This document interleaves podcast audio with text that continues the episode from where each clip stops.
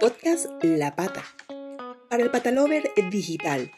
Una producción de La Pata Marketing que llega a ustedes gracias a marcas igualmente patalovers como Pet Peterson, collares y accesorios para perros Dog Model. Bienvenidos patalovers al episodio 13 del podcast La Pata, un podcast para patalovers digitales.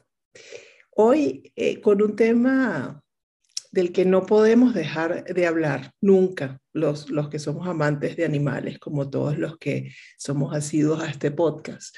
Y es, son adoptados todos los animales de las protectoras. Ese es un tema que a veces como, como que preferimos hacernos la vista un poco gorda ante eso porque nos da dolor o hay a quienes ni siquiera les interesa eso, pero bueno, eh, hoy decidimos hablarlo eh, junto con parte del equipo de supervivientes perrunos, una de las protectoras amigas de la pata, eh, Sara Margarita Pastor Calongue y Laura Orán. ¿Cómo están, chicas? Muy buenas. Qué bueno, qué bueno. Bueno. Sobre los perretes.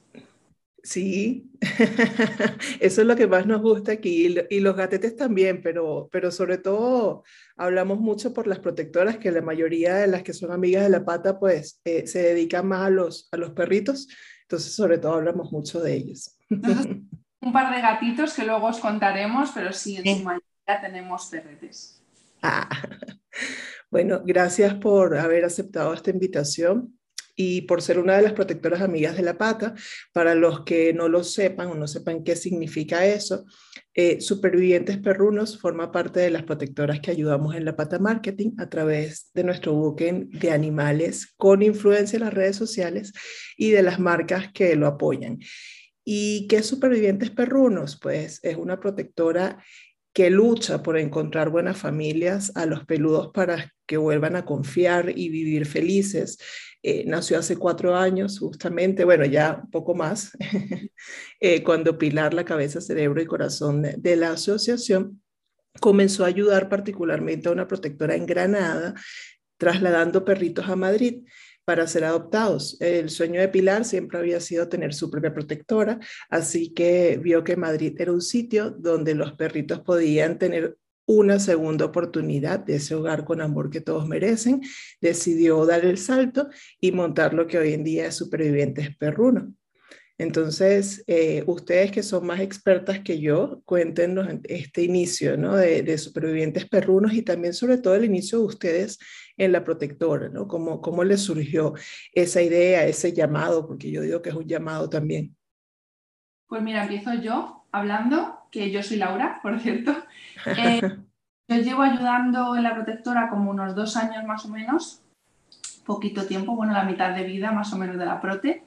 Eh, les descubrí pues buscando por internet, yo no podía tener perros en ese momento y decidí ser casa de acogida.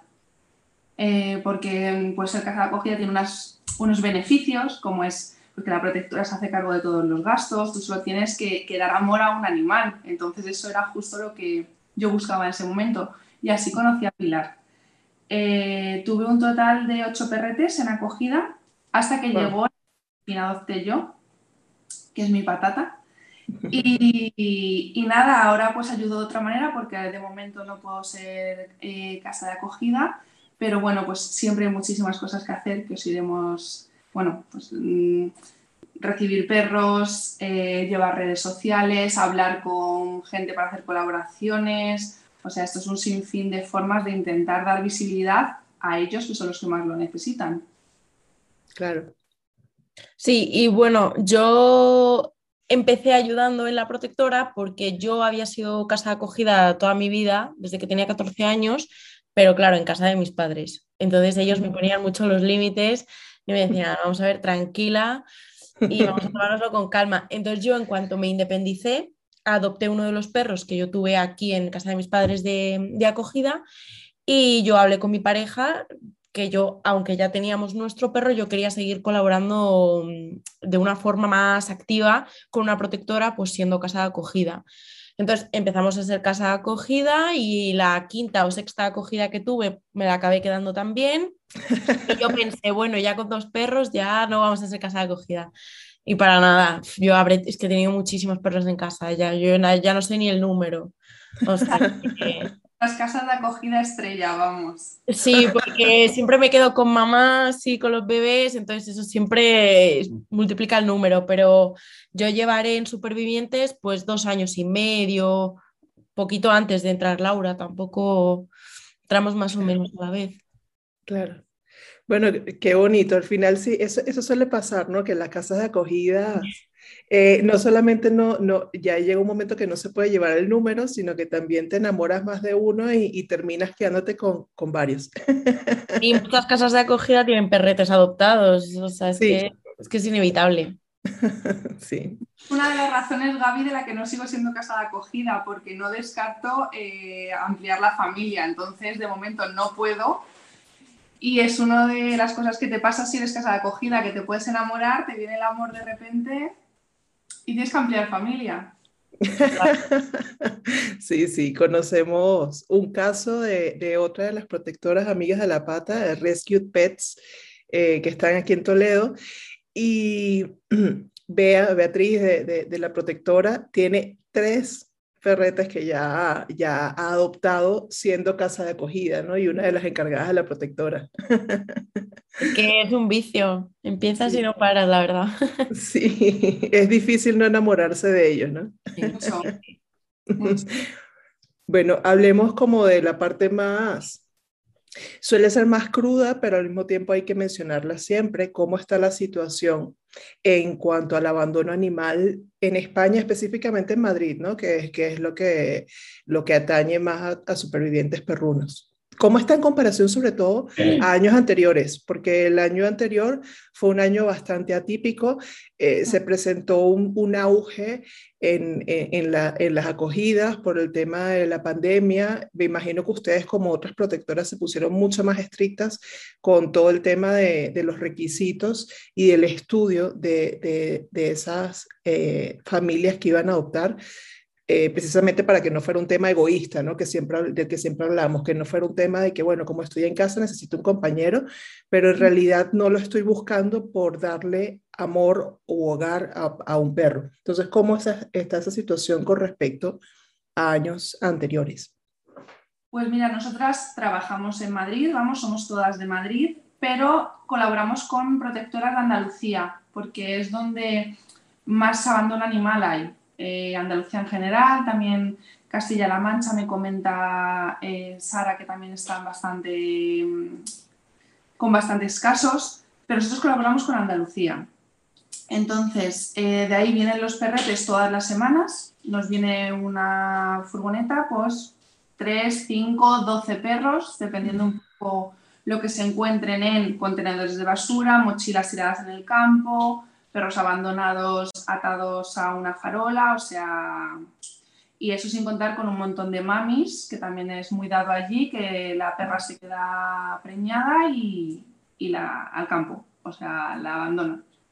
Entonces, eh, aquí en Madrid, por suerte, entre comillas, no suele haber muchos casos de abandono. A veces encontramos algún perro, pero es más en sitios más de campo y así. Y en cuanto a la situación con el año pasado, pues eh, bastante mal. O sea, sí que es verdad que en verano siempre aumenta mucho el caso de abandono animal por el tema de vacaciones. Sí. Pues es sumado a los caprichos de cuarentena por gente que, como bien decías, se sentía sola o veía que era el momento bueno de tener un perro, claro, cuando estás en casa, pero vuelve a tu rutina, vuelve a tu trabajo, eh, vuelve a tu vida y ves que un perro pues no entra en tus planes. Entonces el abandono ha subido considerablemente este año. Sí. Mm. Era parte del miedo que se tenía el año, el año anterior, ¿no? Y efectivamente fuimos bastante estrictos el, año pasado, porque encima, imagínate, nosotros eh, solo somos casas de acogida, no tenemos un refugio, entonces para verte con gente para adoptar a los perros era todo mucho más raro y diferente porque no podían ir a tu casa cualquier persona, tienes que seguir unos protocolos, entonces sí que pusimos como muchos más, pues no sé, no, barreras, ¿no? pero pues muchos más ojos, por así decirlo. Y, nada, nosotros por suerte solemos siempre a veces nos confundimos, pero solemos elegir familias bastante buenas. Eh, siempre hay alguien que te engaña y que acaba devolviendo un, un animal, la verdad. El corazón cuando eso pasa porque sientes que es tu responsabilidad por no haber, no sé, a lo mejor preguntado más, hablado más, pero bueno, la verdad que eso es el resumen un poco. Bueno, ahí, ahí no se sientan tan mal porque, como dice el refrán popular, caras vemos, corazones no sabemos. Entonces, Total. Sí, e, eso, eso es parte de, su trabajo también. Mm. ¿Y, cuántos animalitos ahora tienen en busca de, adopción en, en, la protectora? Pues es que ahora mismo un número concreto de, de perros no te podríamos decir porque es que como esto es tan constante, esto está fluyendo todo el rato. Entonces, hoy quizás hay, te voy a poner un ejemplo, 15, igual mañana hay 17, pero igual pasado mañana hay 13. Es que esto va variando. Sí que tenemos perros fijos, que son perros que llevan mucho tiempo eh, buscando un hogar, o perros que por falta de casas de acogida los tenemos en otras instalaciones, pues en refugios o en, o en casas de acogida, pero eh, que no son casas de acogida como tal, sino que son que, hay que pagarlo como si fuera un refugio igual. Y, pues de esos animales sí que hay 8, 10 que son fijos, que son los que más cuesta que salgan en adopción, pero luego siempre, siempre hay más. Siempre, si están aquí, están allí en Granada esperando a que se quede una casa aquí libre para venir. Claro, y precisamente de, ellos, que eh, eh, en torno a lo que gira bastante este episodio es de esos ocho, más o menos, que tienen ahorita, de esos animalitos que, tienen tiempo en la protectora buscando hogar y no lo consiguen. Vamos a hablar de ellos, vamos a, darle lugar a cada uno, ¿no? Sí, pues mira, ahora mismo eh, tenemos eh, cinco perros que están o bien en residencias eh, o bien en, como te comento, en casas de acogida, pero que son pagando, son casas de acogida en calidad de residencia sobre todo porque son adultos, porque son de tamaño grande, que eso es lo que desafortunadamente casi nadie quiere, y luego son perros que tienen algún tipo de problema de conducta, pues el que sea, pues hay alguno pues, que quizás no se lleva bien con todos los machos, quizás hay alguna que es muy miedosa y que hay que trabajar su inseguridad o lo que sea. Entonces, allí están trabajando con un educador canino que perfectamente se podrían ir a una casa y trabajarlo desde casa. Y de hecho es mucho más lógico y es lo ideal porque tú un perro luego lo vas a tener en tu casa. Entonces hay que trabajar los problemas en casa. No sirve de nada trabajarlos en un chenil porque luego va a volver allí.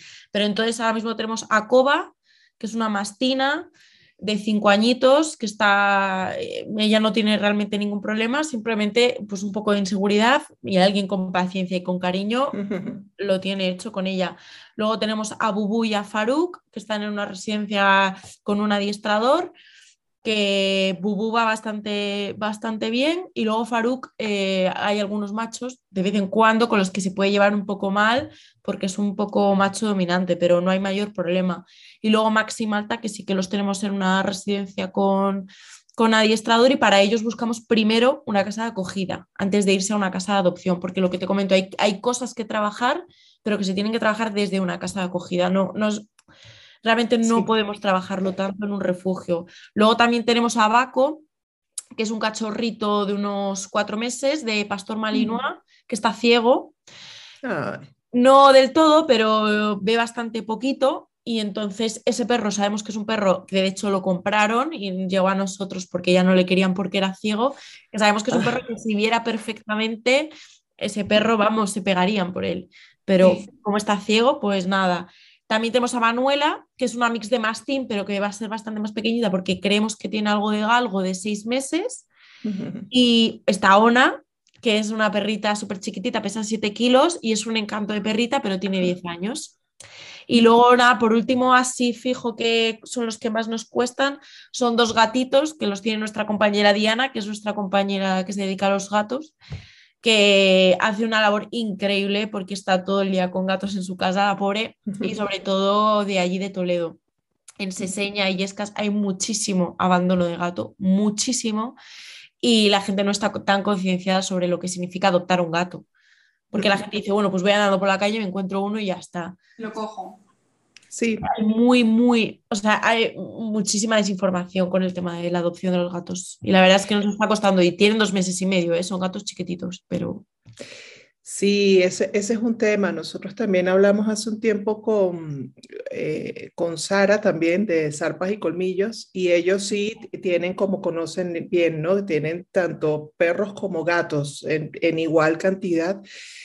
Y me decía precisamente eso, ¿no? Hablaba de, de, todos los estigmas en torno a la adopción de los gatos, no solamente por lo que están diciendo ustedes de que, bueno, te lo encuentras en la calle y lo tomas, sino que también es para el ser humano es más común ver a un gato en la calle y no hacerle caso a ese gato que está en la calle, no, no pensar en que es un animal doméstico igual que un perro, que ver un perro en la calle. Entonces, de alguna forma, eh, eso se da más, está todo el tema de la, de la, colonia de los gatos porque al final no los esterilizan, se reproducen. Entonces, sí, de, de hecho también me mencionaba otro, otra cantidad de... Eh, Sí, son estigmas igual, son como, eh, yo no sé, son cosas como muy retrógradas, como, como la adversión todavía hoy en día a la adopción de gatos negros o de gatos adultos. Entonces, creo que por ahí sí hay mucho que trabajar eh, porque eh, es mucho menos lo que se adopta en gatos, ¿no? Que, que en perros. Y, perros negros también pasa, con los perros también. negros también lo ves, sí, sí. Sí, sí, pasa. la superstición, de verdad.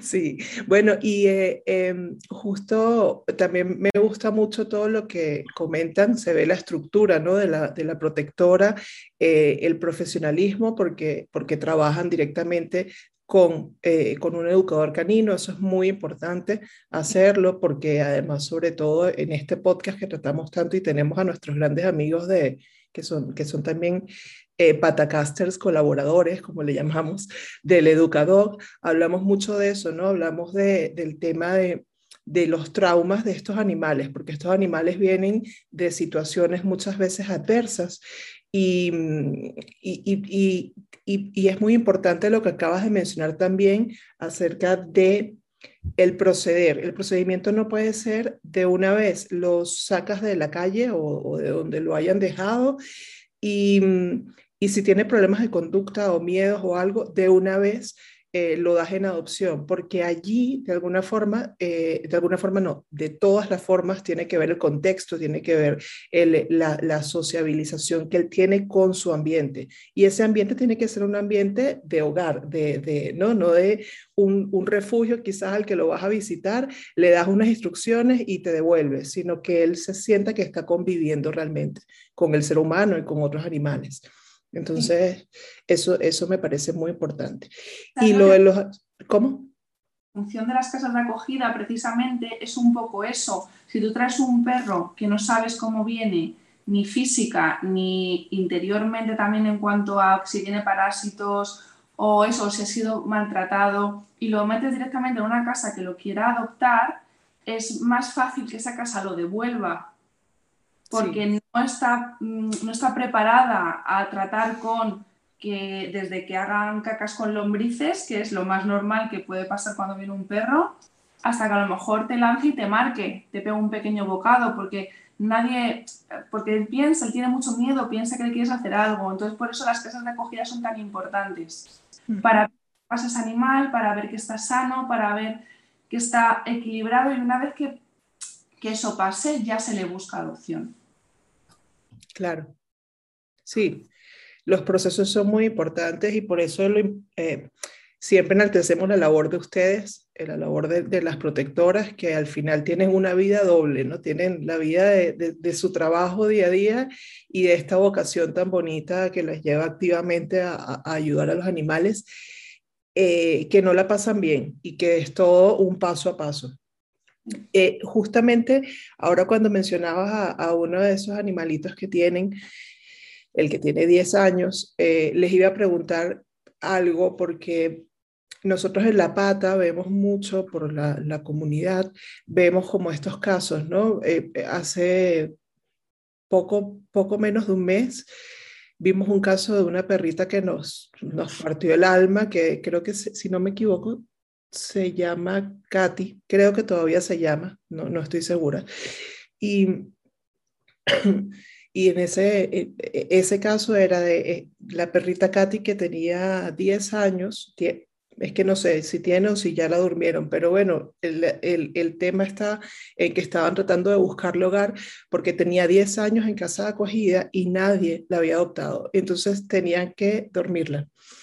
Eh, quiero preguntar, aunque sea, si sea, sea fuerte o no, hay que decirlo con todas sus letras, ¿qué pasa con los animalitos que pasan años y no adoptan? Nosotros solo tenemos un caso que supera el año, que es Max, y está en residencia, no está en casa de acogida. Todos los demás perros que hemos tenido o que tenemos, eh, lo normal es que en un máximo, pero en plan casos muy puntuales de cinco meses, salgan. Lo normal es que un adulto salga en dos, tres meses y ya casos más puntuales como estos adultos que tenemos sí que llevan un poquito más de tiempo. Pero y Max que lleva un año y medio en casa de acogida. Nosotros, eh, pues al fin y al cabo, es desembolso económico de la protectora. Eh, las se me ha hibernado el ordenador, no sé si me veis. No, sí te vemos y te escuchamos también. Eh, nosotros, pues eso, los perros que las casas de acogida al fin y al cabo no te ponen muchos impedimentos en cuanto a tiempo, pero, pero hay muchas veces que a lo mejor no quieren tener un perro pues más de X meses porque al fin y al cabo se le coge cariño y a lo mejor no estaba en tus planes tener un perro tantísimo tiempo. Y entonces se lleva o se busca otra casa de acogida o se lleva a un, a un refugio. Pero vamos, ya te digo, nosotras por suerte eh, no tenemos esos problemas de años, excepto el caso que sí que lleva un año y medio.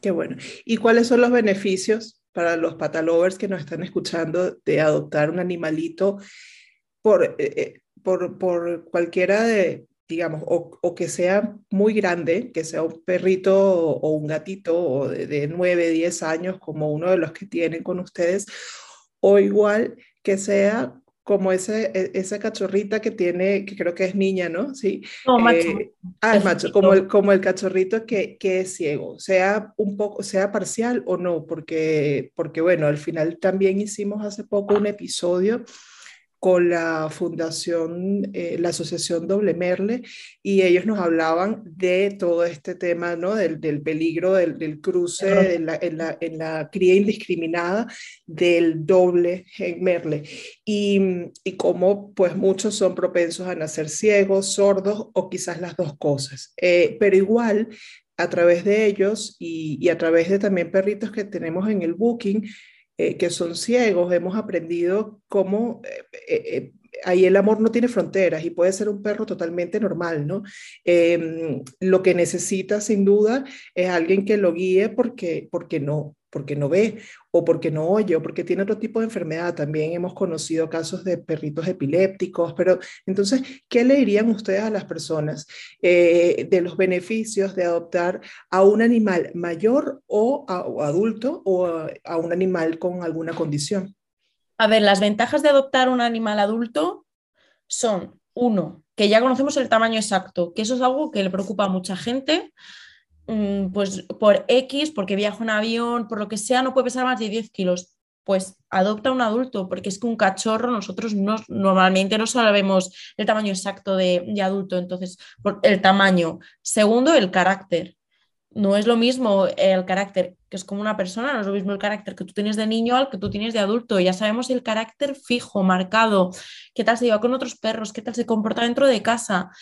Y normalmente, em, eh, al contrario de lo que mucha gente se piensa, eh, si eres adoptante primerizo, nosotros siempre te vamos a aconsejar adoptar adultos, porque tú ten en cuenta que si tú nunca has tenido un perro en tu casa, no sabes realmente cómo educar un perro, no te vas a coger un cachorro del que su educación pura depende de ti. Por supuesto que un adulto aprende, un perro nunca jamás deja de aprender, pero no es lo mismo.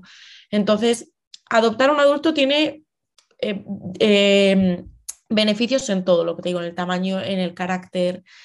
Y por supuesto que, si ya encima le sumamos que, pues, como comentamos, Baco, que, está cieguito, tenemos muchísimos perros con leishmania, porque la leishmania ahora mismo es que, es que está por todos lados. Em, que les falta una pata, que también los hemos tenido. Eh, esa gente que adopta a esos perros, por supuesto que cualquier adopción es válida, eso hay que dejarlo claro, tanto si adoptas un cachorro como si adoptas un adulto. Pero la gente que adopta a un adulto y que encima tiene algún tipo de problema, yo creo que es la gente que de verdad entiende el concepto de lo que significa adopción, que es darle la vida y darle eh, una familia a un animal. Tú como ser humano no estás obligado a tener un perro, pero un perro debe de tener un dueño. Entonces lo que estás haciendo es darle una familia a un perro que lo necesita, sin importar si le falta una pata, si le falta un ojo, que también los hemos tenido, si tiene leishmania, si lo que sea. Entonces, los beneficios, es que yo, por ejemplo, yo tengo un perro que está cojo y a mí es que no me supone ninguna diferencia que tener un perro normal, quizás un poco más de gasto a la hora del veterinario, pero si puedes con ello, adelante, son perros que sin duda te van a dar el mismo cariño que te da otro perro que esté sano o incluso te van a dar más. Es que no, no, no podría encontrar ninguna desventaja más que quizás pues que suponen un poquito más de, desembolso en el veterinario, pues si hay que hacerle revisiones o lo que sea, pero vamos, todo ventajas adoptar a un adulto. Yo, yo es que nunca, si tuviera que adoptar, que ya he adoptado dos veces, de adulto siempre, yo nunca de cachorro. Claro. Bueno, entonces ya lo saben que no hay, excusas para, para adoptar y no tienen que ser cachorritos. Está muy bien adoptar a perros adultos y con alguna condición porque además si, si no hay nadie que los adopte, esos perros lamentablemente o esos gatos lamentablemente tienen menos posibilidades de sobrevivir. Entonces, eso es muy importante. Nosotros siempre, eh, como saben, a nosotros siempre nos gusta enfocarnos en, en la parte positiva, sobre todo con la tarea tan bonita que hacen. Entonces, les pedimos eh, que nos comenten una o algunas anécdotas eh, positivas, con final feliz, una historia o, algunas historias que tengan que les hayan marcado, ¿no? Por final feliz. Yo te voy a contar dos, una mía personal y otra que nos, no son de estas que te encogen el corazón, pero bien, del gusto que tenemos en la protectora.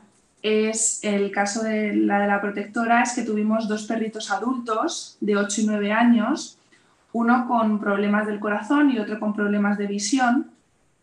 Y queríamos y sabíamos que era imposible adopción conjunta porque ellos vivían juntos. Y hubo una familia que adoptó a los dos. Ah. Ay, se me pone la piel de gallina. Porque eso, adultos, abueletes ya casi 8 y 9 años y con problemas y encima salieron los dos en una familia. Fue, eso fue Qué bonito. Qué lindo. Sí, y luego la mía personal es de, me vino una cachorrilla con 5 o 7 días, se habían encontrado una camada de seis hermanos en unas bolsas y era mi primera, mi primera vez con lactantes, que eso es otro tema, el tema de lactantes ya es otro mundo. Tienes que aprender a darles el biberón y bueno, un montonazo de cosas. Eh, de los seis hermanos sobrevivieron dos por suerte una la mía. Eh, todos los días en el veterinario, la ingresaron varias, varios días.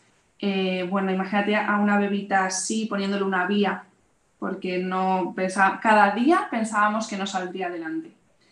Y ahora mismo, pues tiene casi un añito y pesa 40 kilos, así que Imagínate, y es una preciosura. Yo cada vez que la veo que me mandan fotos, eh, claro, toda mi familia se volcó en esta perra. Yo mando las fotos, los vídeos a todo el mundo porque la verdad es que es un gusto enorme ver eh, cómo salen adelante. Sí. La, mía personal, aparte de los dos viejitos esos, eh, yo tuve en mi casa una perrita que se la encontraron embarazada allí en Granada, ni dio tiempo a que viniera a Madrid y pariera en mi casa, porque directamente allí parió, o sea, en cuanto la recogieron, yo creo que la perra ya tenía tantas ganas de, estar a gusto y, en cuanto se sintió en una casa y con calor, pues parió, eh, parió a seis perritos y, eh, perdón, parió a siete perritos y dos murieron. Uno nació muerto y el otro eh, murió a las pocas horas. Y esa perrita me la iba a quedar yo a los, nada, a los tres días de parir, me la trajeron aquí a mi casa y me informó la compañera allí de Granada de que justo la noche antes de que la perrita viniera aquí a Madrid se habían encontrado un perro con uno o dos días de vida en un contenedor de basura y por supuesto que dar biberones está súper bien y es muy importante, pero nada es como la teta de una mamá. Eso hay que dejarlo claro. Y entonces, bueno, pues como justo esta compañera tenía la perrita, que sus perritos ya estaban mamando y tal, probaron a ver si el perrito sí lo aceptaba y vaya que se lo aceptó. Estuvieron en mi casa un mes y medio, dos meses y el perro, vamos, la madre lo aceptó como si fuera uno más y realmente son lecciones de vida que te dan los perros, porque la madre yo creo que dijo, mira, si es que donde comen cinco, me comen seis, o sea, es que no, no me importa. Y la verdad es que gracias a ella, ese perrito está vivo y está, está guapísimo y precioso y son lecciones que te dan ellos que, que ya podríamos aprender nosotros. Claro, lecciones de nobleza y qué, increíble, ¿no? y, Qué, increíble como la naturaleza te da lecciones, como nos da lecciones como ser humano, eh, pero también qué increíble como hay gente tan desalmada que tira un perrito que tiene dos días de nacido en un contenedor. Entonces, eh, perdón, esas cosas no hay que dejar de decirlas, nos enfocamos siempre en lo bueno eh, y como decimos en la pata, los buenos somos más y así tiene que ser. Pero bueno, esos malos hacen más ruido porque hacen cosas tan nefastas como esas. Pero, pero qué bonito, ¿no? Una vez más los, los perros, los animales callándonos la boca, diciéndonos, mire, así es el amor y así es la nobleza y la lealtad. sí. y aquí se me aguan los ojos con estas cosas. Em, a ver, como... Eh, eh, días? O sea, a diario estamos así nosotras. Sí, claro. qué increíble. Tenemos un grupo de WhatsApp y es que, bueno, pues cada día o llora uno o lloramos todas, porque pues de historias... Claro. A cientos. Sí.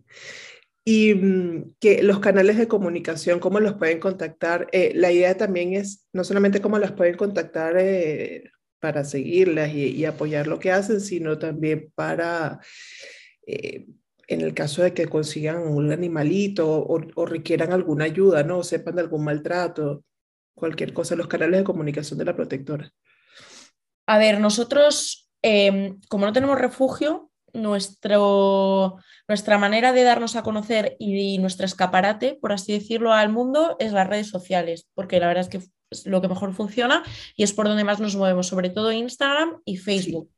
Por allí la gente es por donde puede ver qué perritos tenemos en adopción, qué perritos necesitan acogida, eh, y por supuesto siempre nos pueden contactar por mensaje directo, pues para preguntarnos cualquier tipo de duda. Pues, oye, yo tengo este estilo de vida, ¿qué perro me aconsejas? ¿Un adulto, un cachorro?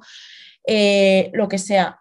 A ver, eh, realmente luego, claro, ese es el problema, que es un beneficio para mí 100% y lo gana, pero, pero claro, el problema de no tener refugio es que nos contacta muchísima gente que se encuentra muchísimos perros y nosotros eh, tenemos un límite y el límite lo marcan las casas de acogida. Entonces, bueno, ahí desafortunadamente hay veces que podemos ayudar, veces que remitimos a otras protectoras, pero vamos, donde nos pueden contactar las vías de contacto con nosotros son principalmente Facebook e Instagram y luego si se refieren a contacto de, pues para adoptar un perro en concreto, nosotros la manera de hacerlo es siempre ponemos las imágenes del perro o gato en cuestión que esté en adopción, debajo ponemos siempre su nombre, su historia, eh, su carácter, su personalidad, su edad, su peso, lo que sea, y luego debajo siempre ponemos el número de teléfono de la compañera que lleve ese caso, ¿vale? Porque cada, cada compañera lleva unos casos, porque si no, que una compañera llevase todo sería imposible. Y luego ahí debajo siempre dejamos las formas de ayudar, que eso lo, explica mi compañera, mi compañera Laura. Sí, eso es lo que iba a preguntar ahorita también, ¿cómo los pueden ayudar los patalovers? Pues mira, hay muchísimas. Eh, las que no cuestan nada son compartiendo los casos, eso siempre lo decimos. Compartiendo los perretes que subimos, compartiendo para que se anime la gente a ser casa acogida. Luego tenemos la forma de donar, que puedes donar económicamente a través de transferencia bancaria o de PayPal. Y luego también puedes donarnos cosas que tengas por casa, que ya a tu perro se le hayan quedado viejas, que hayas comprado en exceso y te sobren. Para nosotros eso, mm, vamos, no hacemos ascos a nada. También tenemos cuenta en Amazon con lista de deseos, que la ponemos mucho con las cosas que vamos necesitando, porque según un poco también el año, eh, el momento del año, pues necesitamos más pipetas y desparasitantes, o necesitamos correas, según si tenemos exceso de perros. Todo eso lo vamos poniendo en nuestras redes sociales y decimos, por favor, necesitamos eh, con urgencia collares y la gente nos dona collares. La verdad es que, hombre, siempre vienen bien, pero no nos podemos quejar. Nos, nos ayuda mucho. Luego tenemos también el teaming, que no sé si sabes lo que es. Sí, sí. Bueno, y rápido es una plataforma para, para ayudar a asociaciones en general. Yo soy teamer como de, de, demasiadas, pero es que como te metas a ver, la verdad es que acabas picando y como puedes donar desde un euro al mes, pues la verdad es que eso viene súper bien. Y luego tenemos muchas marcas que nos donan, que comprando sus productos nos ceden un porcentaje a nosotros de beneficios. Pero para terminar, la mejor forma de ayudarnos es no abandonando animales. Así es. La que nos tenemos que, vamos, que tatuar, que es la única forma real de ayudarnos, el no abandonar. Sí, sí, porque si no se convierte en un cortafuego y, y no hace nada, eh, que es la situación hasta ahora. Sí, bueno, quizás, quizás no, yo estoy segura que las cosas de hecho, creo que hemos sido eh, todas testigos ¿no? de, cómo, han cambiado las cosas a medida que hemos ido creciendo. Eh, creo que cuando éramos chiquitas, pues era otra realidad muy diferente, cómo la gente se comportaba con los animales y era normal. Y ahora sigue habiendo esa realidad, sin embargo, ya estamos cada vez em, poniéndole más fuerza a no normalizarlo, sino a más bien denunciarlo y decir esto no se puede hacer. Y que los animales no son un objeto, no son una propiedad. Los animales domésticos pues tienen que ser considerados como hijos de otra especie porque no se pueden valer por sí mismos, nos necesitan a nosotros. Un miembro de la familia, es lo que decimos nosotros siempre, un animal es un miembro de la familia, si tú no abandonarías a tu hijo, o sea, es duro, a lo mejor es fuerte y mucha gente dice, no me lo compares. No, es que si tú mm. Mm, decides adoptar, adoptas para siempre. No es ahora se queda ciego y lo abandono o ahora me muerde y lo abandono. No, tendrás que ver por qué muerde, tendrás que ver por qué tiene tal comportamiento y actuar en consecuencia. Y si se pone malito, pues habrá que llevarle al veterinario. No a la primera cambio, pues como es muy fácil volver a adoptar, pues este lo dejo, me cojo otro. Sí, efectivamente como si fuera un objeto.